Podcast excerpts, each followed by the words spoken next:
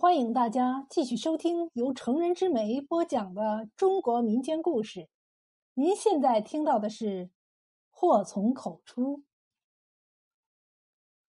俗话说：“人善人欺，人恶人怕”，真是一点儿也不差。从前，豫州有个叫龙母的人，既聋又哑。他的老婆是个跺脚，所幸。生有一对聪明伶俐的儿女，一家人老实巴交，经常被村里人欺负。这天是大年初一早上，大伙见了面，都要道一声恭喜发财，互相说些吉利话。可是村里有个叫八狗的家伙，一见了龙五，眼珠子一转，就动起了坏心思。他一脸坏笑的迎上去，一边拱手。一边一本正经的说道：“龙叔，祝你今年当多老，老婆当哑巴，儿子当做贼，女儿去卖肉。”龙母听不见，不知道八狗说什么，还以为八狗跟他说好话呢。他也是满脸堆笑的拱着手，嘴里咿咿呀呀的应和。八狗暗自得意。走到没人的地方，忍不住捂着肚子大笑了一场。八狗是个牛贩子，过了年不久，他就赶着一群牛到北海去贩卖。没想到这条道走了半辈子，从没出过事儿。可是这一回刚到半路，青天白日的，竟然遇上了强盗。那伙强盗一哄而上，牵牛的牵牛，打人的打人。一眨眼的功夫，就把牛都抢走了。八狗反抗不成，还挨了一顿拳脚，身上的钱也都被抢走了。他躺在地上，眼睁睁看着牛群远去，捶胸顿足，连叹倒霉。忽然，领头的强盗又快步折了回来，手上提了一把寒光闪闪的大刀。八狗一见，大吃一惊。你还想干什么？强盗恶狠狠地说：“你把我们的面目都看到了，明天一去报官，我们兄弟还有命吗？倒不如一不做二不休，送你去阎王爷那儿告状去。”八狗吓得瑟瑟发抖，不顾一切的给强盗跪下，脑袋磕得像捣蒜一样：“ 好汉饶命，饶命啊！我绝不报官。”如果报官，就我一家都死光。强盗见他吓成这样，禁不住哈哈大笑。又见他苦苦哀求，一时软下心肠，说道：“也罢，留下你这条命。你要是敢反悔，定追到你家，杀个片甲不留。”八狗连声说：“不敢，不敢。”强盗又喝道：“不过看你也不像个老实人。”得给你留个纪念，是生是死，看你自己的造化了。说罢，倒转刀口，用刀背儿猛地朝八狗的小腿砍了一刀，只听得咔嚓一声，那腿八成是断了。八狗痛得大叫一声，昏死过去。等睁开眼一瞧，强盗已经走得没影了。他抱着断腿，呼天抢地，大呼救命。幸好后来遇到了一个过路的郎中，他替八狗接回了腿骨，再用草药给他敷上，临走又留下几贴药。八狗就地躺了半个多月，忍饥挨饿，风吹雨打，靠好心的过路人施舍一点吃的，勉强活了下来。等脚稍微能走路了，八狗求人给他做了根棍子。一瘸一拐，一路乞讨着走回家。八狗一连走了两个月，这才看见自己的村子。这时他脚上的伤已经好了，但到底落下个终身残疾，成了跛子。他一跛一拔的走进自家院子，一眼就看见老婆坐在院子里缝衣服，他眼泪一下就流了出来，轻声叫道。老婆，我回来了。他老婆猛地抬头看见他，吓了一跳，指着他说不出话来。八狗一怔，接着明白了，自己这模样，老婆怕是认不出来了。他哭着说道：“老婆，我是八狗啊，你以为我死了吗？哎，一言难尽呐。今年我太倒霉了。”他老婆这才认出是丈夫来，扑上来又哭又喊，夫妻俩抱头痛哭了一场。八狗忽然觉得奇怪，老婆怎么光哭却不说话呀？八狗急忙推开他，问道：“你怎么了？怎么不说话呀？”他老婆指着自己的嘴巴，双手乱摇，嘴里咿咿呀呀的，分明说不出话来。八狗又惊又疑，问老婆怎么回事儿？怎么就突然不会说话了呢？他老婆还是指手画脚，说不出一个字儿来。八狗看了半天，一挥手说：“算了，你快点给我做顿好吃的，先让我吃饱肚子再说。”他老婆点点头，转身去做饭了。不一会儿，老婆做好了饭菜，还打来了酒。八狗狼吞虎咽的吃了顿饱饭，等他惬意的喝下最后一杯酒，又觉得不对劲儿了，抬头问老婆。我的宝贝儿子和乖女儿呢？我回来这么久，怎么没见过他们出来喊声爹？老婆一听，眼泪顿时就流了下来。八狗心里一沉，觉得有点不妙，他抓住老婆的手，焦急的问：“他们怎么了？你快说呀！”可是老婆哪还能说得出话来呀？他又不会写字，把八狗急得团团转。刚好，八狗有个侄子，听说他回来了，就过来看他。经他一问，侄子一声长叹：“我弟他不学好啊，半夜跟人家跑去偷东西，被抓起来了，现在还在大牢里呢。八婶见你久久不回，又没有一点音信，白天哭，晚上哭，都哭成哑巴了。”八狗一听傻了，儿子平时好好的，怎么跟人家做起贼来了？他又问侄子：“那你妹呢？”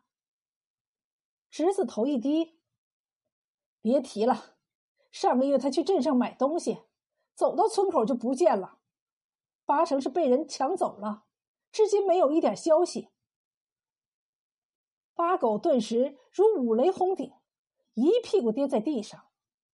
他一路上想着回到家就好了，哪知道才三个月的功夫，家里居然出了这么多的事儿，并且每个人都出事儿了。他想着想着，哇的一声哭了出来，两只手使劲儿捶地。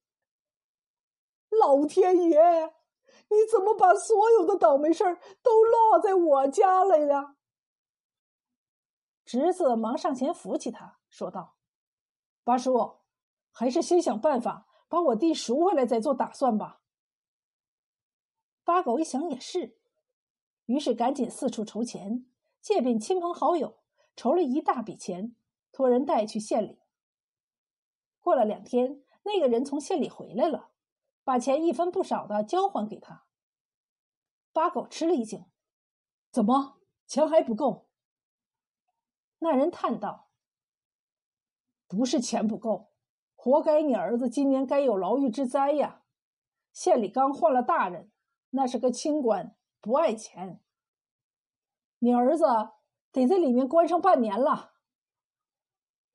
八狗傻了半天，想想也无可奈何，看来这都是天意呀。赎不出儿子，八狗只好一边找郎中给老婆治病，一边寻找失踪的儿子。可说来也怪，他老婆的嗓子只是哭哑了，说不出话而已，本该好治才是。可换了多少个郎中，喝了多少汤药，却都不管事儿。再说女儿这边，活生生的不见了几个月，音信全无。这天，八狗坐在家里，苦着脸，唉声叹气，左思右想。他实在想不通，为什么这么多倒霉事儿接二连三的找上自己家呀？突然，他一个机灵，记起了大年初一早上自己对龙母做的那件缺德事儿。当时他祝龙母今年成朵子，没想到自己反倒成了朵子；祝龙母老婆今年当哑巴，不料自己老婆成了哑巴。真是太邪门了！八狗脸色煞白的怔了半晌，突然一下子跳起来，叫道：“天哪！我可怜的女儿！”八狗猜到女儿的下落了，因为自己当初对龙母说祝他女儿今年卖肉，女儿莫名失踪，现在肯定被卖到妓院去了。八狗谁也不敢告诉，一个人悄悄去了县城，找遍了所有的妓院。果然找到了自己的女儿，他跟老鸨提出要赎女儿，可结果却让他大吃一惊。过去一向乖巧听话的女儿，却不愿意跟他回家，自愿留在妓院里。八狗苦求半天，但女儿就像着了魔似的，丝毫不为所动。八狗没法子，只得一抹眼泪回家了。过了两天。八狗越想这事儿越邪门怎么自己对人家诅咒的话都报应到自家头上了？他怀疑龙武是不是暗中对他施了什么法，于是决定去找个算命先生问个明白。八狗找到县城最有名的胡半仙儿，遮遮掩掩的把自己家的事儿说出来，请胡半仙看看能不能找出原因并破解。胡半仙伸出五根手指头。掐来掐去，算了半天，忽然一拍桌子，连喊奇怪：“看你家全家人的八字，照理说运数好的很，并无败点灾祸，怎么就如此不幸呢？”八狗一想，既然不是命中注定，那原因肯定出在龙母身上了。他又支支吾吾把自己对龙母做的缺德事儿说了出来，解释说自己只不过是开个玩笑。龙母并没有生气。胡半仙听罢，大感兴趣儿，沉吟道：“确实古怪，你那个五叔呢？我要亲自去会一会，把这事儿弄个明白。”八狗听他要去，自然求之不得，当即带着胡半仙儿去找龙武。进了龙武家，八狗一看龙武正在院子里劈柴呢，心中不禁一阵慌，轻声喊道。五叔，龙武浑然不觉。胡半仙有些诧异的问：“你五叔耳朵听不见？”八狗点点头。胡半仙想了想，便走过去，拱手说：“五兄，你好啊！”龙武这才发现来个人，忙放下手中的斧子，推起笑，咿咿呀呀的和来人应答。胡半仙微微一怔，猛地一拍腿。说道：“我明白了。”挥手向龙武道别，径直走了出去。八狗忙追上去，问他怎么样。胡半仙说：“我已经知道原因了，出去再说。”可出了龙武家，胡半仙却一言不发，扭头便走。八狗一看慌了，忙拦住问：“先生，为何走得如此匆忙？”胡半仙拨开他的手。摇摇头，抬腿又走。八狗一看，忙又追了上去，一直追到村口的桥头，胡半仙这才肯停下脚步。八狗拱手苦求：“先生，求你说个明白。”胡半仙皱皱眉毛，厌恶的说：“你不该对一个又聋又哑的老实人做那等缺德事儿啊！”八狗脸一白：“我已经知道自己错了。”都怪我这张嘴。说罢，啪啪啪打了自己几个大嘴巴。胡半仙又道：“你听说过一句话吗？杀敌一千，自损八百呀。”八狗茫然的摇摇头。胡半仙接着说：“你对人家说那些恶毒的话，他不生气，那是真的，因为他听不见。你自觉得意。”殊不知，你的话伤到别人，也会害了自己。八狗喃喃的问：“此话怎讲？”正所谓人善人欺天不欺，人恶人怕天不怕呀。胡半仙感慨不已。他以为你对他说的都是恭喜的吉利话，而他也要对你说句吉利话，可他是哑巴，说不出来，你也听不到。他说的是同喜同喜。哎，老话讲得好啊，好的不灵，坏的灵。八狗呆若木鸡，问可有解法？胡半仙一笑。明年再说吧。说完，不管八狗怎么苦留，执意走了。